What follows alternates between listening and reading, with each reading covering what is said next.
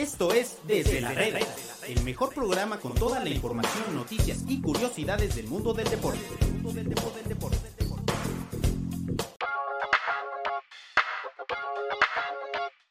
¿Qué tal amigos de Desde la Reda? Los saludamos en un episodio más desde la redacción de Medio Tiempo. Hoy lunes 4 de, no, perdón, lunes 11 de abril del año 2022 una semana de vacaciones previa a las vacaciones de Semana Santa que hacen falta. Ahorita les voy a preguntar a los invitados, a la gente que me acompaña si tienen planeado salir.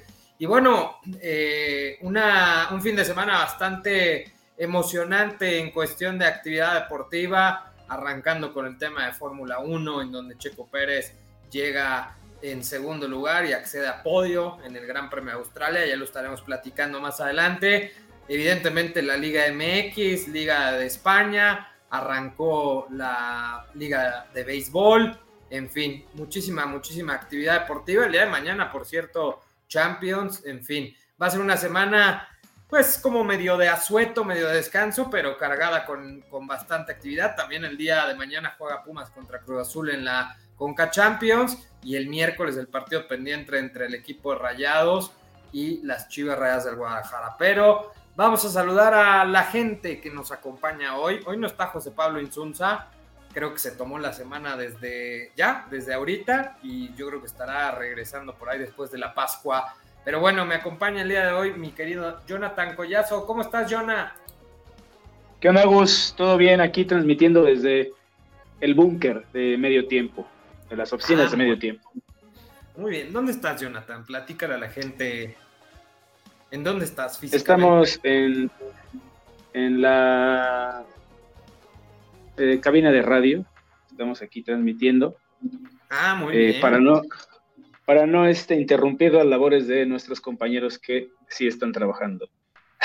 Me parece perfecto. Y también saludo a mi querido Ricardo Baquier. ¿Estás por ahí, Rich? Aquí estamos fuerte y claro, te escucho, mi querido Agus. ¿Cómo estás? Saludos para ti, para Jonah y si lo dices, puta, mira que hay bastantes cosas de qué platicar, ¿eh? Sí, la verdad es que ha sido una, un fin de semana bastante, bastante cargado. Eh, arranquemos, si quieren, con la Liga MX, la hermosa Liga MX, que arrancó el 7 de abril, por ahí del jueves. Atlas derrotó al Necaxa, ya hemos platicado un poco de eso el viernes. Y luego el viernes, la Liga de Fútbol de Viernes Botanero, en donde Puebla y Mazatlán eh, jugaron sus respectivos partidos contra Pumas y Cruz Azul, que ya lo decíamos, estarán enfrentando el día de mañana en el partido de la semifinal de la Conca Champions. ¿Qué les pareció el partido entre Puebla y Pumas? Eh, un empate que la verdad le ha de saber muy poco al equipo poblano, a los dirigidos por José Luis Larcamón, porque creo que Puebla viene a la baja, ¿no? El equipo del Arcamón no ha podido sumar en los últimos partidos, se ha visto un funcionamiento pues no, no tan bueno como arrancaron la jornada. Y para Pumas me parece que fue un resultado bastante positivo desde el punto de vista en donde suma puntos de visitante, en donde el partido se le estaba complicando, arrancaron perdiendo eh, el juego, por ahí se pueden reponer con un gol de Rollero y luego al final el joven Rubalcaba empata el partido ya prácticamente sobre el final. ¿Qué les pareció el partido, Rich? Pues mira, me gustaría que ustedes dos, que son así los pumas de cepa, de, orgullo azul y oro, que tanto presumen sus colores, eh, pues hablasen más del tema. Yo te voy a decir muy desde afuera, porque honestamente tampoco te voy a decir que me, que me interesase tanto lo que hiciera Pumas en Puebla. Lo que tienes mucha razón es que desde que empezó a sonar el nombre del Arcamón para el América, como que por ahí el equipo empezó a ir en curva descendente. Sabemos que es muy difícil que un equipo en la Liga MX te aguante las 17 jornadas y llega a la, liga, a la liguilla embalado. Por eso suele decirse que es mejor cómo cierras el torneo a cómo lo comienzas. Y esto empieza a verse con el Puebla, que se está desinflando y digamos que vuelve medianamente a su realidad porque ni el más optimista del mundo yo creo que supondría que el Puebla está para ser campeón de la Liga MX. Pero pues no sé si por ahí es que el Arcamón ande algo distraído, si los jugadores también tengan la mente tal vez en otro lugar o empiecen a rondarle las tentaciones de clubes que paguen mejor. No lo sé, no lo sé. En el caso de los Pumas, como bien lo dices, importante no perder porque el partido más importante del semestre hasta el momento se lo juegan el martes en el Azteca contra el Azul. sobre todo el tema de Puebla también eh, hay que decirlo, ¿no? Cuando un equipo es tan corto en el plantel, pues es todavía más difícil que aguanten un ritmo como el que traían, ¿no? O sea, arrancaron bastante bien, que digo, todavía les alcanza, siguen en la posición número 3. Eh, pero platícame un poquito, Jonathan, del tema de Pumas. Rescatan el empate, me parece que son eh, es un punto valioso, o sea, si bien solamente es un punto, pero es como visitante y por ahí con algunas bajas, ¿no? Que habían tenido eh, eh, en ese partido, justamente preparando lo que dice Ricardo Baquier como el partido más importante quizás de los últimos seis meses. No estoy tan seguro porque, bueno, también hace relativamente poco jugaron una liguilla importantísima contra América, partidos contra Atlas, pero bueno, ¿qué te pareció el partido, el resultado para Pumas? No, el resultado me parece bueno, sobre todo por lo que, a pesar de que los, el entrenador y los jugadores no van a, no van a reconocer que, están tirando toda la carne al asador por la Conca Champions, es tener un empatito ahí en la en el clausura 2022 te mantiene eh, dentro de los lugares de reclasificación por si acaso llegara a pasar una tragedia mañana contra Cruz Azul. Pero eh, yo veo bien el empate. Puebla ha sido una cancha complicada en los, últimos, el último año y medio para los Pumas, entonces eh, es un resultado favorable para el equipo del línea que como bien dices, además de ser también corto, tiene muchas bajas en, esta ya recta final del campeonato. Y yo sí considero que es el partido más importante desde la final contra León, por, porque Pumas, además de que no ha levantado un solo título en, en 10 años, tiene la posibilidad de llegar a una final de Conca Champions, que cabe recordar que fue el último equipo que no ganó eh, la final y que dejó ir un mundial de clubes y se lo dejó al Saprissa. Tiene, tiene tintes similares, ¿eh? Por ahí no quiero, no quiero pensar que el equipo va a ser el reír de la Liga MX y por ahí le ganan a Cruz Azul y después nos vamos al mundial de clubes contra un equipo de la MLS no te quiero decir el escándalo. No, estaría feo, estaría feo, estaría feo. Estaría terrible, ¿no? El escándalo y lo que va a generar el equipo de Pumas, porque como bien lo dices, el último equipo no mexicano que fue un mundial de clubes, una competencia internacional como campeón de la CONCACAF, pues fue justamente esa prisa en el 2005. Y después, ah, después de ese partido, a las 9 de la noche, se enfrentaron el equipo de, no sé ni cómo les dicen, a los del Mazatlán quedamos que son cañoneros o Cañoneros, el, equipo del Faro también les decían. Bueno, el equipo que juega en el Kraken, es lo único que tenemos seguro. Los recoditos. Los recoditos, el, Morelia Morado, este, bueno, como le quieran llamar, mi Mazatlán, mi Mazatlán, que, que, bien se come Mazatlán, diría Raúl Orbañanos, uno por uno contra el equipo de la máquina. Aquí sí creo que el Cruz Azul eh, digo, con todo respeto para Mazatlán, pero por la inercia que trae Mazatlán y porque está en los últimos lugares hasta el fondo de la tabla, me parece que no es tan buen resultado para el equipo de, la máquina. Y luego el drama que se vivía ahí, la pelea entre Cristian Tabó y luego también, evidentemente, la lesión eh, de Charlie Rodríguez, que parece que prácticamente se perderá lo que resta del torneo, ¿no? Sí, exacto. Menos mal que el Mundial es en diciembre, ¿no? Porque si no, ahí te encargo que ya me lo hubieran cepillado. Que va a ser muy complicado, ¿eh? ¿eh? No lo sé, no lo sé, no lo sé. Digo, estamos en abril.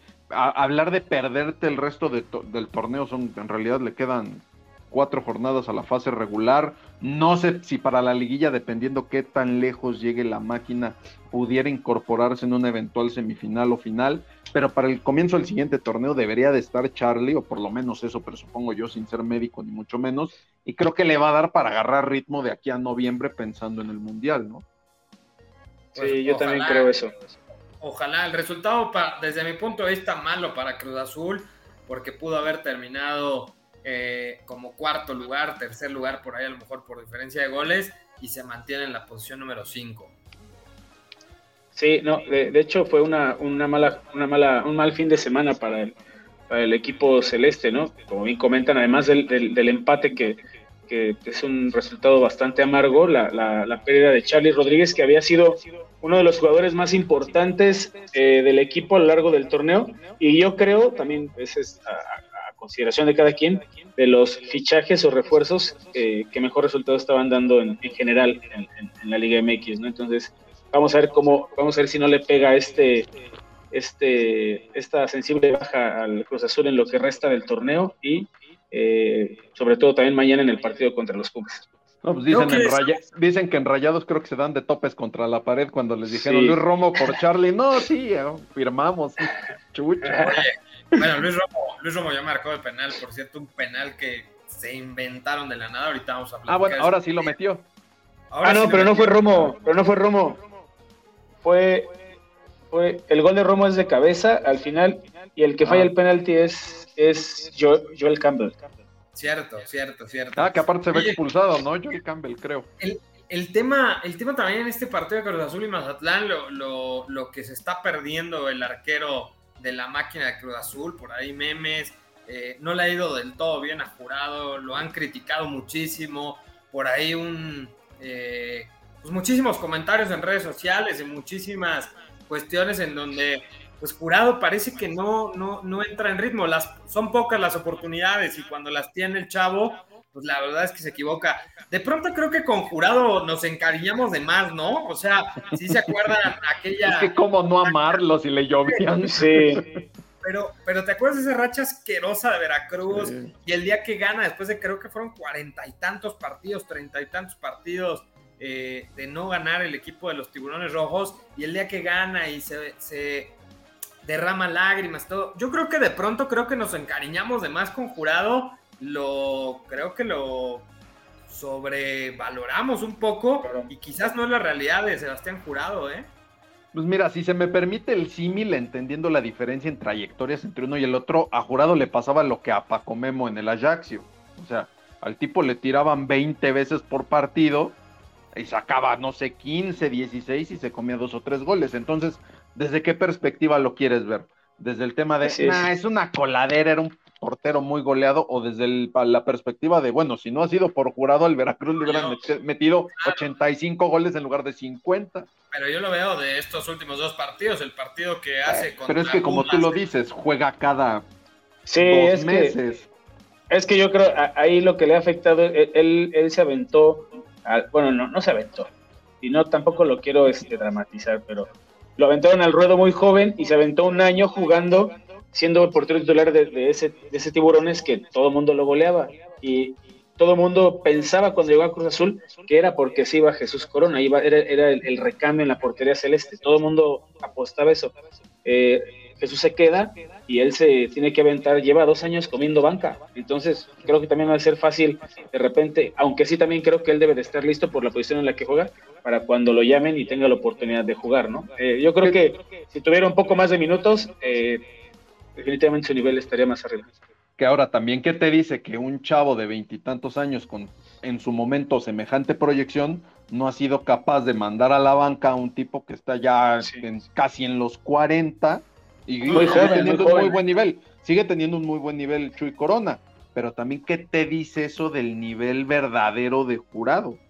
No, pero creo que pasa porque esa portería la van a desocupar hasta el momento en que Chuy Corona se vaya, como, como el caso de Talavera o como en su momento el propio Conejo Pérez, ¿no? O sea, eh, no, no sé, yo creo que puede ser falta de ritmo, por ahí dicen que la posición de portero es mucho de estar jugando constantemente, porque si no pierdes por ahí, quizás de pronto las dimensiones, las salidas, el timing, y está más que claro, ¿no? O sea, Jurado jugó contra Pumas en Ciudad Universitaria y no se comió dos goles de milagro porque fallaron los delanteros universitarios. Y bueno, otra vez el tema. Y luego ahí el pleito entre mi Marquito Fabián, que parece Marquito Fabián que trae una cangurera, trae una cangurera. Eh, poquito pasado. Yo creo que le ha pegado duro a la Cheve y al ceviche o algo, porque sigo viendo a mi Marquito Fabián un poquito pasado de kilos, no en mejor no en muy buena forma. Y tuvo ahí un tema ahí con Cristian Tabó, que de poco va jugando, ¿eh? Tabó. Pues yo no tengo mucho que decir, sería muy ridículo de mi parte criticar a mi Marquito Fabián por unos kilos de más, ¿verdad? Yo, qué chingados, yo qué chingados, yo qué chingados voy a decir, ¿verdad? El tema es que sí, o sea, es alarmante no sería ridículo, sería hipócrita de tu parte. Hipócrita, sí, sí, sí, descarado de mi parte alegar de Marquito Fabián con una cangurera cuando pues, uno anda con la lavadora llena, ¿no? El tema es lo alarmante que resulta ver cómo aquella generación que ganó el oro, el caso de Giovanni que ni equipo tiene, Marco Fabián pues, perdido en Mazatlán, ya está haciendo mucho también sin equipo porque ni en Juárez la armó. O sea, ¿cómo, da vueltas este tema, no? El Marco Fabián. Sobre todo tipos tan talentosos, o sea, sí, porque talento tienen. O sea, te, lo creo de otro tipo de jugadores de los Juegos Olímpicos, pero estos dos, o sea, hablando particularmente de estos dos, son tipos que tienen talento. Eh, Marco Fabián llegó un momento en que en Guadalajara se volvió una pieza indispensable y fundamental, ¿no? Su problema, pues creo que puede pasar por actitud, pasa también por el tema de las lesiones, pasa porque no se cuidan. O sea, es evidente por extra cancha, sabemos que la disciplina es fuerte. Tienen, tienen talento para el fútbol y también talento para la fiesta. Entonces, creo que creo que en, ciertos momentos eh, ellos le dedican más tiempo al, a la fiesta o las cosas extra cancha que al fútbol, porque ni siquiera es que estén grandes, o sea, eh, sí, es que es eso, una forma física bastante mala. tienen ahorita? ¿33 años más o menos? 33, 32, 33. O sea, no en plenitud ya, pero por lo menos esperarías que Giovanni tuviese un equipo para jugar y que sí, que un Fabián, pues, no estuviera deambulando. Pero quizás el pico del futbolista en cuanto a madurez, calidad y sobre todo el perfil de estos dos, pues es a esta edad. O sea, el, veíamos hace ocho días con todas las eh, eh, proporciones y guardando todas las distancias. Veíamos hace una semana, Rich, a Luka Modric jugando ah, un partido épico, pero me refiero a lo físico. Sí, o sea, más allá del tema del talento futbolístico, Luka Modric y Giovanni Dos Santos compartieron vestuario en el Tottenham. O sea, digo, en, algún momento estuvieron a la par, ¿eh? En algún momento. Pero a lo que voy es, independientemente de la calidad futbolística que tiene el, croata, a lo que voy es el tema físico. Luka Modric es. No, y la disciplina, el compromiso con tu carrera. Claro. Pero bueno. Ahí tenemos, un tenemos el ejemplo de Rubén Zambuesa. Rubens. Claro. la verdad es que tiene 37 años y sigue, sigue marcando pauta o ama pauta en los equipos que, está, que no ha sido campeón Dice, Jonathan que sí. Alguien, de, alguien de arriba lo ha de haber cortado, pero sí tiene toda la razón.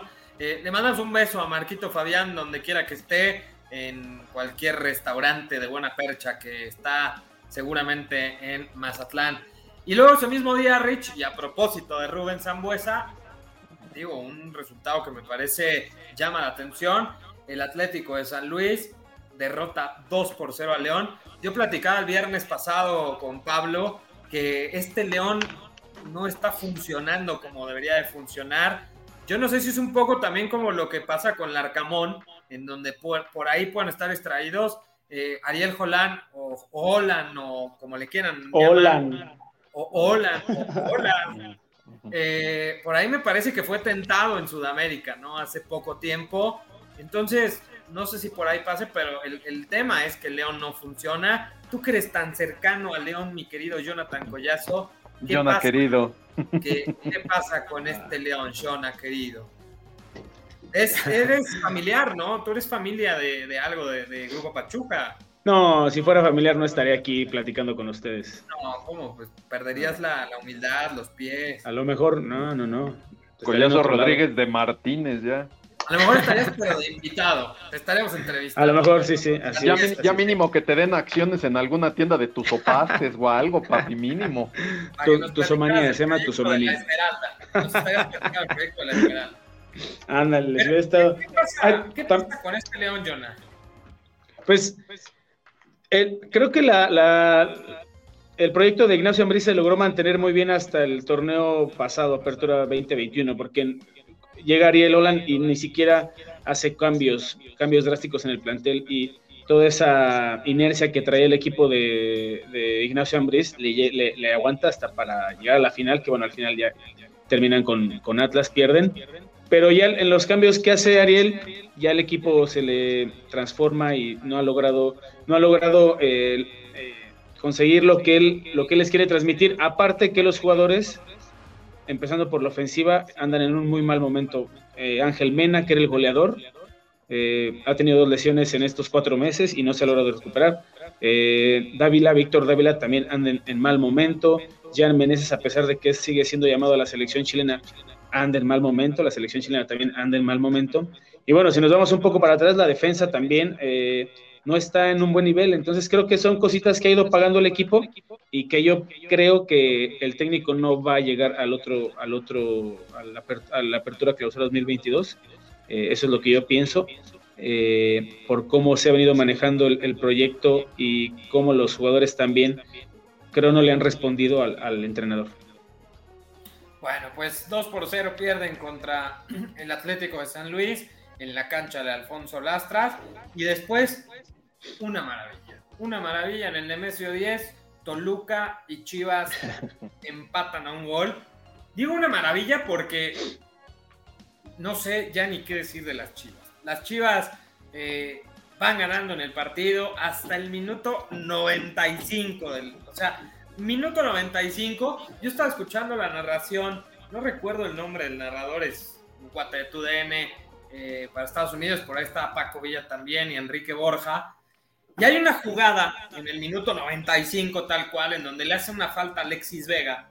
O sea, ya era para terminar el partido. Habían agregado siete minutos pero era una jugada del otro lado de la portería de Guadalajara en ofensiva, insisto, minuto 95, y en eso Alexis Vega cobra el tiro y regala la pelota. Y en la misma transmisión, Paco Villa decía que cómo era posible que, pasara esto. Después viene una jugada, unos pelotados al área, la toma de pronto Leo, Leo se quita dos hombres y la manda a guardar.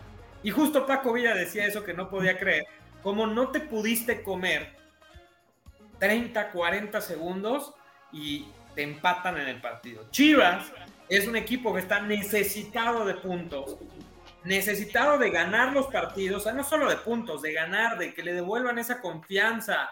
En la semana veíamos cómo se había filtrado el video del Chapo Sánchez. Bueno, no se había filtrado, lo, lo sacó a la luz. Sí, sí, Chivas TV, no se filtró, lo sacó Chivas TV. Eh, que por cierto nos metieron un strike por usarlo. Por cierto, si me estás viendo, Mar, quítanos el maldito strike, porque somos compadres. Pero bueno, a lo que voy es que no es posible lo que pasa con Guadalajara. Y después el circo, el circo entre el pollo briseño y Huerta, y después el pollo briseño le reclama, vean nada más, el pollo briseño de pronto como que se, le bota algo, se calienta además. Eh, ¿Se acuerdan cuando festejaba las barridas como si fueran goles? viene ahí con el chino Huerta, le pega un zape, el chino Huerta no se, pues no se queda callado. Y luego, después que, sigue la transmisión, el mismo Pollo Briseño va y le reclama a Alexis Vega. ¿Qué opinan de Guadalajara? O sea, ¿qué está pasando con Guadalajara? ¿Por qué Guadalajara sigue siendo tan mediocre, tan mediocre, tan mediocre? Papi, por favor, te cedo la palabra. No, no, no, date vuelo, porque a mí capaz que, capaz que nos cierran el programa de lo que vaya yo a decir. No, yo, yo creo que todo lo que salen a decir en redes, todo esto, este show que montaron con, la el discurso ese del Chapo en el vestidor, pues yo creo que esconden algo que, que, pasa en el vestidor y se, se, ve con las imágenes que vimos en la, eh, la pelea del pollo briseño con Huerta. Eh, también el pollo va y le reclama de una manera eh, fusiva a Alexis Vega, que Alexis Vega no sé, si, no sé qué tenga en la sangre, pero para lo caliente que debe haber estado en ese momento, eh, era para que yo, yo pensé que él iba a responder, iba a reaccionar a los reclamos del pollo. Yo, creo, que, todo esto reclama justo eso, Jonah. O sea, yo creo que digo, no, Sí, no, pero digo, digo al revés, sino que Vega sea el que le regrese el reclamo, ¿no? O sea, porque bueno, al final ellos, el pollo no jugó y ellos sí, entonces creo que todo esto lo hacen como para esconder algo que está muy podrido al interior de Chivas y que no sé si lo vayan a, cambiar o lo quieran cambiar, porque la verdad, más allá de, que sea un equipo grande y que sea uno de los más ganadores, tiene tres, cuatro, o me atrevo a decir cinco años, que es un equipo más de, de, la liga, ¿no? Es un equipo que acompaña, es un equipo que sirve para completar los 18, pero de ahí no pasa a mí me queda claro, perdón, que al pollo briseño le encanta hacer noticia. O sea, le encanta, le fascina ser el tipo que las cámaras lo vean y que arenga, como dicen en las barridas, y que se pelea con sus compañeros y que les recuerda el 10 de mayo, porque no es la primera vez que sabemos que hace esto el pollo briseño. En toque filtrado en medio tiempo hemos documentado en más de una ocasión problemas que han tenido los compañeros con Briseño porque le encanta como que lucirse, como que pegar el grito o los jaloneos, las mentadas de madre, como en este, pues no sé si siente este rol de líder del Guadalajara, que no sé de dónde él se puede creer líder del Guadalajara porque ni juega. O sea, lo increíble es que este señor fue campeón del mundo sub-17, fue el tipo que levantó la copa en el Estadio Azteca, que luego se fue al Feirense y ahora el tipo es suplente en una de las peores épocas en la historia del Guadalajara porque ni para eso le da. Pero qué tal para andar exhibiendo al chino Huerta, Alexis Vega, en su momento pelearse con José Juan Macías en el vestidor. Para eso sí es muy bueno el pollo briseño. O sea, mínimo hay que tener madre y si vas a reclamar de esa manera, pues por lo menos que seas titular, ¿no? O sea, por lo menos juega, por lo menos está tú en la cancha. Y entonces ahí sí le puedes decir de todo a Alexis que cómo se le ocurre eh, regalar una pelota totalmente infantil en un tiro libre para que después te empaten. O sea, lo de Briseño para mí es impresentable. No sé quién, quién lo tiene apadrinado. O sea, el pollo briseño yo no entiendo quién lo tiene apadrinado, porque su nivel honestamente es de liga de expansión pero, y si bien le va. En Guadalajara, no solo el pollo briseño está apadrinado. Ah, no, apadrinado. Sí, yo, yo, le cambiaría la frase por becado, ¿no? Becado. becado. ¿Se acuerdan que a, Jonathan le gusta mucho esa frase de becado? Sí, sí, sí. es buena, es buena. Aquí había varios becados, por cierto. Uh. Eh, pero a lo que voy es que, ¿quién los tiene becados? Pues no sé, y digo, y empezando por, empezando por el entrenador. O sea, el caso de. Oye, empezando por el presidente deportivo, ¿qué resultados ha dado? O sea, desde que se fue de la América Peláez, ¿qué resultados ha dado? Yo ahí voy a lavar las manos de Ricardo Peláez, lo voy a hacer a un lado de la ecuación. No. Te voy a decir por qué, Rich. Porque está más que claro que hoy Ricardo Peláez es muy difícil echarle la culpa y la responsabilidad porque él no toma las decisiones.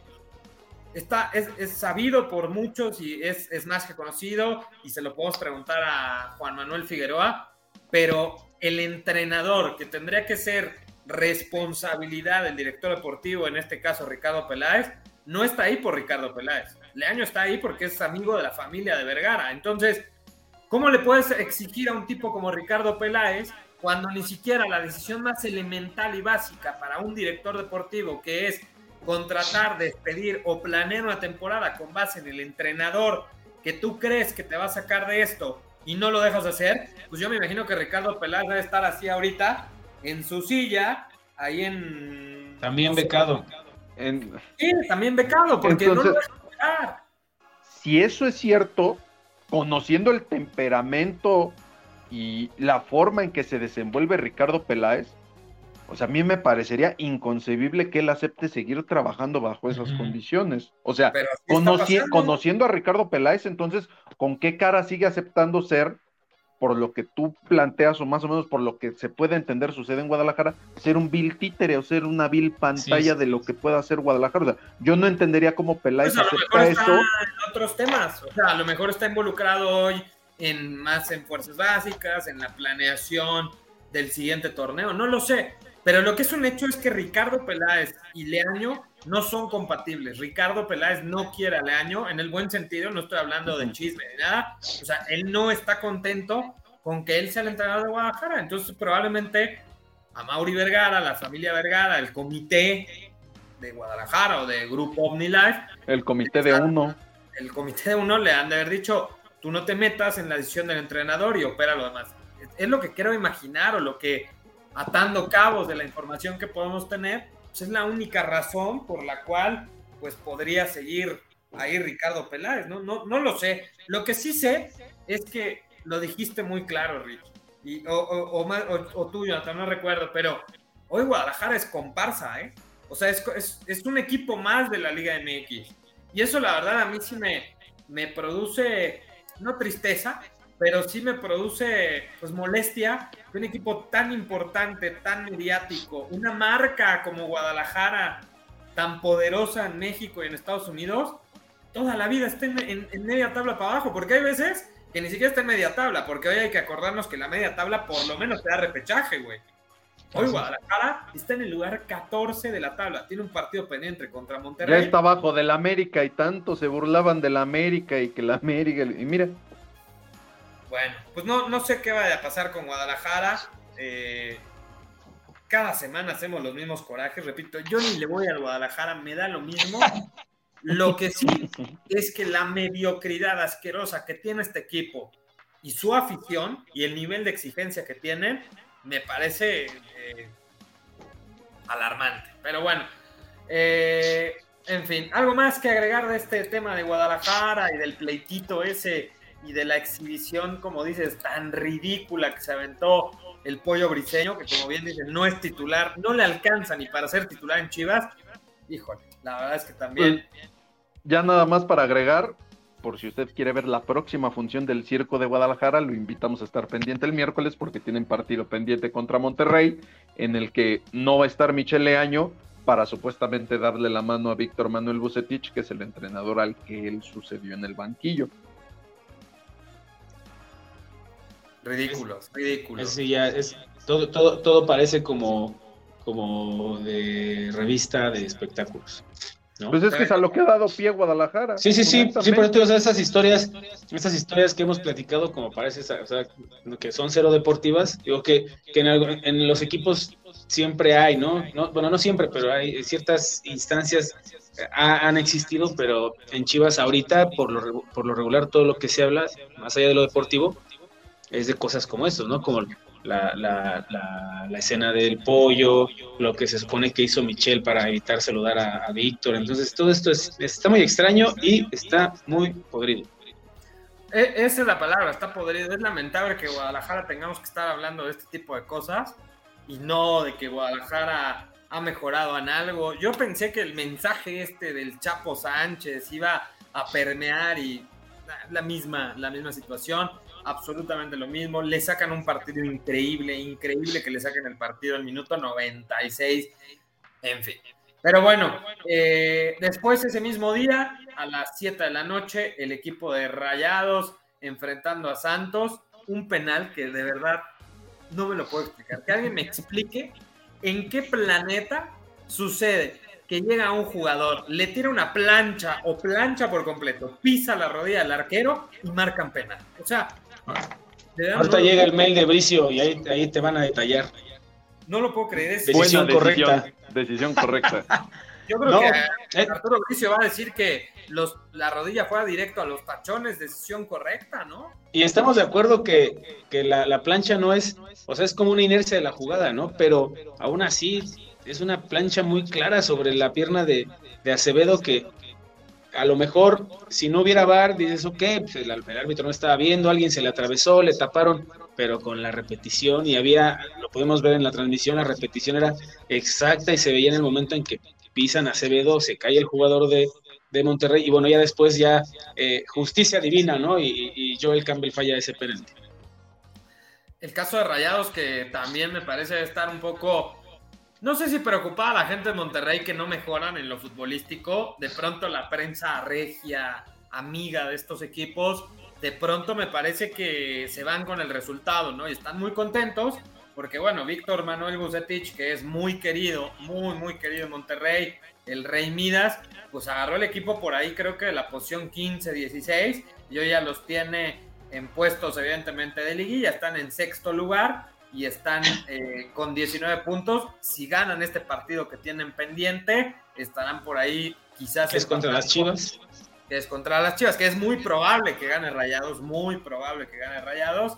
Estaría ahí desplazando a Cruz Azul momentáneamente, o bueno, no, al cierre de la jornada número 13, en donde ya todos tuvieran 13, lo estaría desplazando. Entonces, me parece que hay poco a poco Rayados sin exhibir, me parece todavía un gran fútbol con el equipo que tiene responsabilidad que debería tener cualquier entrenador en dirigir a puras estrellas, pero bueno, va sumando, ¿no? La famosa buceneta, como le, mis amigos, mis amigos del cabrito, mis amigos que Bueno, si ya, si, ya, leí también un tweet que decía la, la fentaneta, ya me puedo esperar todo. ¿La fentaneta es la de Fentana? sí. Porque los, los, equipos, o la mayoría de los que cambiaron de, técnico han, mejorado un poquito, ¿no? Tenemos el caso de América, el, el caso de Monterrey, San Luis. A lo mejor es que América, y, América y, Santos ya no podían estar peor de como estaban con Caixinha y con Solari. No, y, tampoco Monterrey. Monterrey daba pena cuando jugaba. Digo, ahorita, como dice Agus, no es, no es espectacular, pero gana. Y, ah, pero mi Vasco, Aguirre ya se puede jugar bien ratonero España. Mi Vasco Aguirre ya puede jugar bien ratonero en España. y, la prensa, la prensa amiga que siempre tiene Javier Aguirre a su lado, que son varios, varios que, que son muy amigos de Javier, lo están poniendo y lo están encumbrando como el gran entrenador que le ganó al campeón, porque acaba de ganarle al Atlético de Madrid, ¿no? Con un planteamiento mezquino, asqueroso, que es para lo que da, ¿no? Evidentemente, un equipo como el Mallorca, pero bueno. Pero bueno, porque el, Vasco se ha especializado en, esos equipos, o sea, creo que también olvidamos que él, él, él llega a la selección mexicana porque gana un título de la misma manera con Pachuca. O sea, gana un, ah, título jugando así con Pachuca. prensa amiga, es, es de la prensa del Vasco, Rich. No, no, no, por eso, no, estoy hablando al contrario, o sea, como esta prensa amiga que habla tan bien del Vasco, pues que o sea, el Vasco, además de ese campeonato y a los mundiales, que a lo mejor fue con la selección, que tampoco hizo nada, yo siento que no es como el, técnico que ay, sí, juegan, juega muy bonito, sus equipos son espectaculares. La verdad, no, o sea, desde que inició con, con Pachuca, así ganó su primer título y su único título en, primera división. Entonces, pues, ahorita también tiene un equipo de las características en la Liga de España y no le alcanza para otra. Ahora tuvo un equipo muy, muy poderoso aquí en México y ya vimos que tampoco le alcanzó. No, no, no está hecho para esos equipos, creo. Yo creo que lo, lo mejor, la mejor etapa de Javier Aguirre, y no sé si ustedes estén de acuerdo conmigo, aquellas dos temporadas con el Osasuna, me parece que es lo mejor porque tenía un equipo modesto, pero que compitió y lo puso en lugares importantes eh, en la tabla, ¿no? De ahí en fuera. Y la temporada. Ajá, la temporada donde regresa al Atlético de Madrid a Champions, que creo que ese es como la, el top de él en, en, España, ¿no? Con un equipo que no era tan poderoso como el Atlético que conocemos hoy y que lo regresa después de algunos años a la Champions, creo que ese fue su tope, ya después de ahí eh, juega una Champions, no le va bien y bueno, ya sale, que, sale del equipo. Ojo, era el Atlético. O sea, por más que me digas que no es el Atlético de hoy, era el Atlético. Ah, no, sí, sí, sí, digo, a lo mejor no tenía los jugadores de renombre que ahora ya contratan, pero era un equipo bueno, o sea, un equipo, eh, un equipo top de España que, que, ni siquiera le alcanzaba antes para ir a Champions. Ahora, pues desde que él los, los metió en aquella temporada, no recuerdo el año, pero ya eh, el Atlético no, no, no ha faltado a una, a una, cita de Champions League. Entonces, creo que ese fue su, su, su tope, o el nivel más, el nivel más grande que, que yo le he podido ver en un equipo, en un club. Bueno, y ese mismo día, el América, la bestia. Estamos dando unos brincos. Sí, sí. Pero, multiverso. el América, el América derrota a Juárez. La bestia ya despertó, Rich. Ya despertó la bestia. Y la bestia cuando se mete, la bestia le estuvieron picoteando, a la bestia le estuvieron, eh, se estuvieron burlando, a la bestia, no. Cuando le haces eso y despierta, me parece que América cuando se empieza a enrachar y va a calificar a la liguilla, se los puedo asegurar, asegurar que va a calificar. Yo quiero ver quién es el guapo que dice, sí, échenme al América. Ese América que empezó de una manera lamentable el torneo con Solari. ¿Quién va a ser el guapo que quiera jugar contra el América? Jugando bien, jugando mal, como ustedes me digan, lo que sea. Pero América está escalando posiciones en la tabla. América ya está en la posición 11, ya tiene 16 puntos, que lo agarraron en el lugar 18 Fernando Ortiz, y ya tiene a tiro de piedra, evidentemente, al equipo de Pumas, al San Luis, a Toluca, o sea, ya los tienen. Despertó la bestia, Rich. Pues No, Hasta Ricardo que le va a la América se ríe. Sí, no, no, no, yo escucho a mi Agus y juraría que estoy oyendo, no sé, una transmisión de la América de los ochentas en Televisa, ¿eh? Mi Agus anda on fire con el América. Que, pues, o sea, me queda claro que a Solari le tendieron la cama a nivel Dios. O sea, si existe alguna duda de que en el fútbol son capaces de hacerle la cuna a un entrenador, que pongan el video del América en el, en el torneo clausura 2022. O sea, Tú explícame cómo el América con Solari de las primeras, no sé, cinco o seis fechas era un bodrio. Y no te voy a decir que el del Tan Ortiz juega espectacular. ¿Qué hizo? Pues se planta pues, defensivamente. Vamos a jugar a, no tener este gol en contra. Por eso la buena racha que trae Paco Memo en temas de goles recibidos. Creo que son los últimos cuatro partidos en los que no le meten gol al América y de pronto apostar pues al talento individual que tiene el América, pero que con Solari curiosamente ninguno daba una y ahora hasta Viñas mete el de tiro libre que en su vida yo le había visto uno, pero bueno.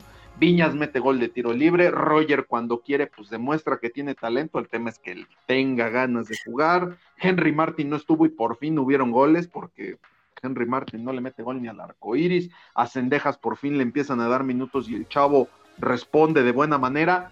No creo que haya eh, despertado la bestia como tal, porque al América no lo veo así, por lo menos en este torneo. Habrá que ver qué pasa después, si le dan la confianza a Fernando Ortiz, si sí es cierto lo del Arcamón, a ver qué carambas van a hacer.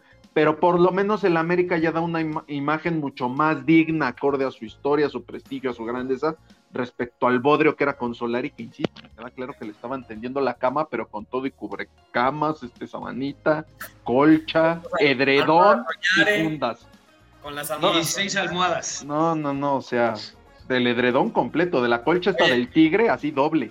Oye, güey, Jonah, pero a ver, o sea, igual y exageré, pero ¿quién se va a querer enfrentar a América en la liguilla? O sea, sigue ah, siendo el América, o sea, por más que me digan el América una vez entrando a liguilla, a más de uno le van a temblar las patitas, güey, cuando enfrenten a este equipo. Claro, a, la América le va a pasar, o le puede pasar lo que le pasó a, Pumas en el cierre del torneo pasado, ¿no? Cierra con, con cinco partidos muy buenos, jugando bien, llega a la liguilla, echa a la América, eh, llega hasta semifinales, entonces eh, yo creo que las Águilas eh, les va a pasar algo parecido. No sé si lleguen a una semifinal o a la final o sean campeones, yo creo que no llegan ni a la semifinal, pero de que van a ser un equipo incómodo en liguilla con esta seguiría de partidos que tienen y como van, como van subiendo en la tabla general, se van a meter a reclasificación, les va a alcanzar para reclasificar y ahí seguramente nadie se los va a querer encontrar porque a un partido, a un partido la, repesca. Y luego ya en la liguilla, si es que logran pasar, el América va a ser incómodo para cualquier equipo, sí, no jugando bien, porque no juegan espectacular, como dice Rich, no es, no es la bestia, pero obviamente va a ser incómodo porque sí hay, hay jugadores que ya levantaron su nivel, ¿no? Y que son importantes para que el América ande, ande caminando bien, porque ahora, ahora hasta Fidalgo ha hecho muy buenos partidos en las últimas semanas. Roger en los últimos dos partidos ha estado muy bien, muy desequilibrante, lo que toda, toda la vida le han pedido y que nunca, y que de repente da 10 partidos da, que diga 10 partidos no da, dos los da. Viñas empieza también ahí como a querer este, tener ya minutos, querer, querer ser competencia para los que están jugando. Y bueno, ahí van de a poquito y ya este, hay, que, hay que esperar porque van a ser este, vitales estas últimas cuatro fechas. Que... Y algo importante, el regreso de Pedro Aquino, ¿eh? Pedro Aquino regresó, jugó dos minutos apenas, pero eso es importante. No, y no se lesionó, ya es noticia. Andas muy pesimista, güey. El americanista. No, pero la verdad, no, no, no, nada más algo importante que decía Jonah respecto a Pumas del torneo pasado, el cómo cerró. Es importante que América, para que asegure por lo menos el repechaje, tiene en puerta dos juegos que pintan, no quiero decir fáciles, pero no con tanta complicación o turbulencia como son Cholos y el presente que tiene León. Porque después le toca cerrar con Tigres y con Cruz Azul. Entonces, ahí, yo no la, veo, no la veo tan, tan cómoda, ¿eh? Ahí es cuando vamos a empezar a ver el verdadero América, cómo va a cerrar el torneo. Ahí es donde vas a ver la bestia que te estoy diciendo. O sea, un equipo embalado, un equipo embalado, un equipo con el peso específico que tiene el América, con un estadio azteca eh, conectado en liguilla, te digo, güey, quiero ver quién es el guapo que se los quiere enfrentar, güey. Ni los Tigres, o sea, va a ser un, un rival evidentemente bastante, bastante complicado. Pero bueno, eh, en otros igual resultados. Eso fue el, en actividad del día sábado, el día de ayer, 10 eh, de abril, solamente un partido. El equipo de los Tigres derrotaron 1 por 0 a Club Querétaro, gol de Jefferson Soteldo, el venezolano que es igualito a Pedro Mármol, el de la película, eh, que se queda por ahí la playera, pero bueno. a Pablo Mármol. ¿Qué dije, güey? Pedro, Pedro. Mármol. No, Pablo Mármol. Pablo Mármol, perdón, me confundí. Eh, y eso le alcanza a Tigres para estar momentáneamente en el primer lugar de la tabla general. Hoy hay Monday Night Football, el Pachuca recibiendo al club, al, club Tijuana Cholos. ¿no? Al TJ Club. Al, TJ Club. Pero bueno, así es como quedó el cierre de la jornada. Eh, la tabla general, productor, si no la puedes poner, con los Tigres, como les decía, eh, en primer lugar de la tabla general, al menos de manera momentánea. 29 puntos, le sigue Pachuca, Puebla, Atlas, Cruz Azul, Monterrey, León, Toluca.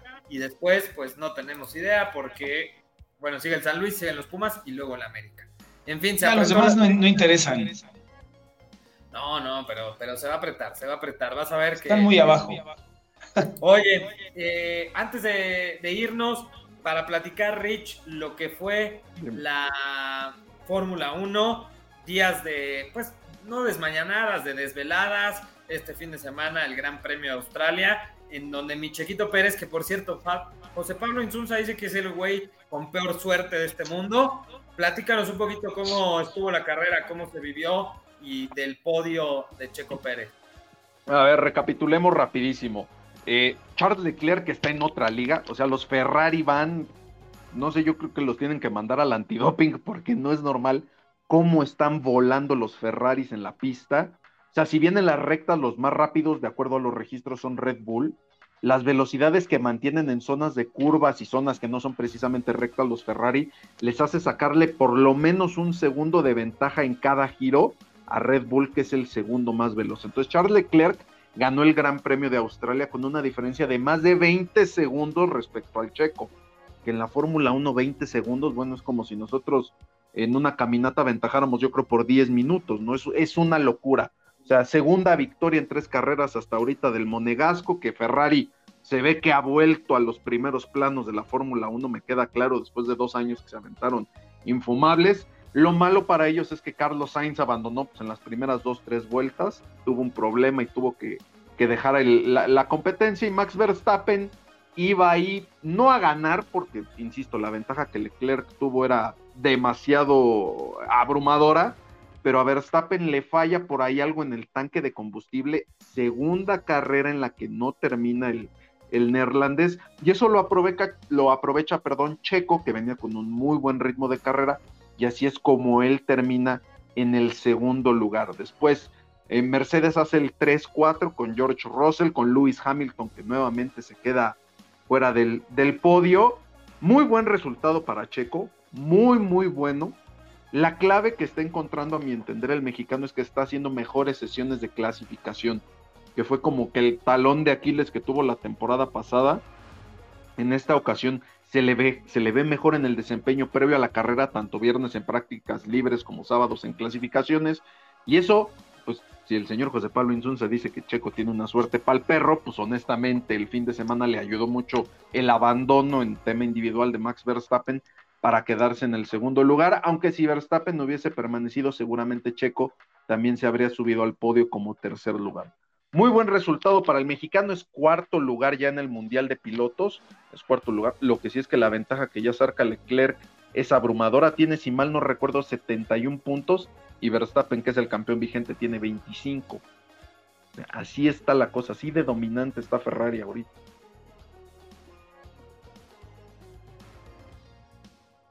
Yo no te escucho nada, espero haberme escuchado. No, no, no, ah. hice una especie de tío no prendí el micrófono. Eh, así, así lo que está sucediendo con la Fórmula 1, eh, qué bueno por Checo Pérez, y me parece que por lo que he escuchado, yo no soy un experto evidentemente, y estoy muy lejos de serlo, pero me parece que esta temporada puede haber muchos más podiums de, Checo Pérez.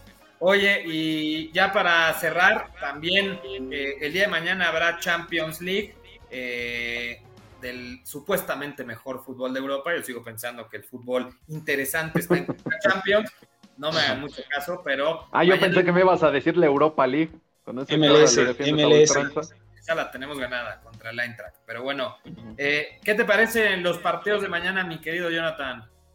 Pues bastante interesantes, ¿no? Ya digo, el del Real Madrid, que está casi sentenciado eh, contra el Chelsea. Eh, le va ganando por 3-1 y, parece parece que esa, esa, esa llave está, está cerrada, aunque bueno, habrá que verlo porque luego hay sorpresas. Y el otro también que es interesante por el partido, el partido de ida, el de Villarreal Bayern Múnich. El, partido de ida fue eh, bastante bueno. Villarreal mostrando una cara que a, lo mejor muchos pensaban que iba a ser un equipo más defensivo en su casa. Hay que ver cómo se comporta en Alemania porque pues no, allá va, a ser complicadísimo que, pueda sacar el resultado.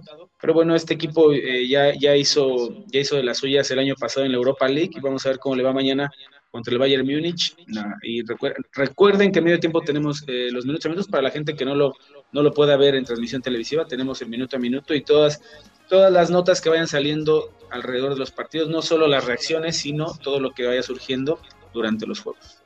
Es correcto. Y ahora sí, ya para despedirnos, antes de que otra cosa suceda, ya también están dibujados los playoffs de la NBA, mi querido Rich, eh, en donde en el oeste ya todos lo sabíamos, el equipo de los Suns, después de una temporada espectacular, eh, siendo el mejor equipo de la liga, no solamente de la, de la oeste, del oeste, sino de toda la liga, eh, termina sembrado como número uno, estarán esperando a este tema del repechaje, ¿no? Del famoso play-in, que es un maldito repechaje, pero que en la NBA lo vemos de una manera brillante y espectacular y cuando sucede en la Liga MX decimos que es una basura. Pero bueno, eh, ¿qué puedes esperar de, los playoffs que por cierto duran como seis meses, güey? O sea, sí, sí. Era, era, mi siguiente comentario. Son más largos que la cuaresma, sí.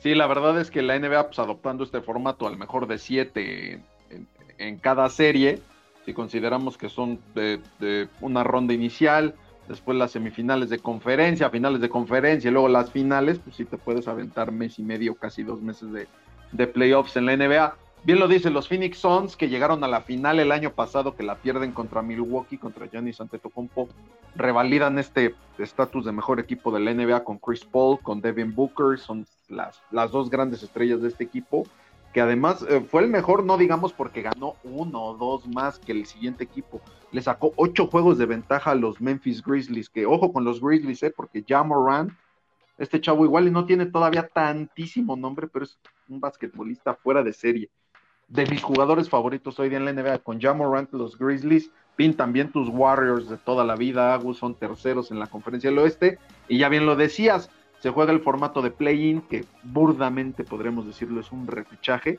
aunque bueno, en la NBA juegan los mejores de todo el planeta en ese deporte, en la Liga MX pues no juegan muchas veces ni los mejores de nuestro país, pero bueno, no voy a entrar en discusión. En la conferencia del oeste van a jugar los Timberwolves de Minnesota contra Los Ángeles Clippers por uno de los dos boletos que quedan y los New Orleans Pelicans contra los San Antonio Spurs. Y en la conferencia este, los, los Nets de Brooklyn, los de Kevin Durant, los de Kyrie Irving, pues, quedaron en séptimo lugar, entonces se van a jugar la vida contra los Cavaliers de Cleveland. van a ser peligrosos, ¿eh?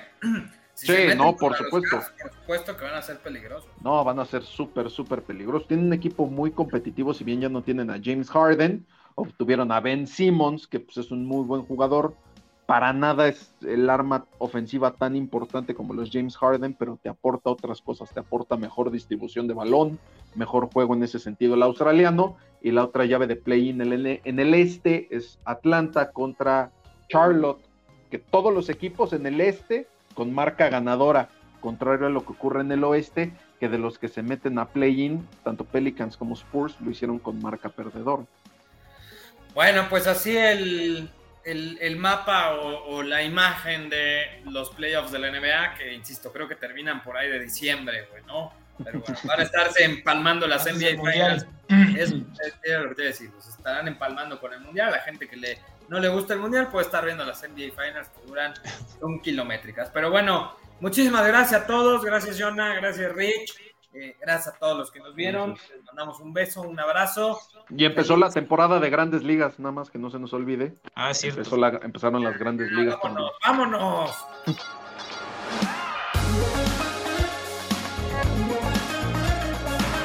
Esto fue Desde la Reda. Los esperamos mañana con más información del mundo del deporte.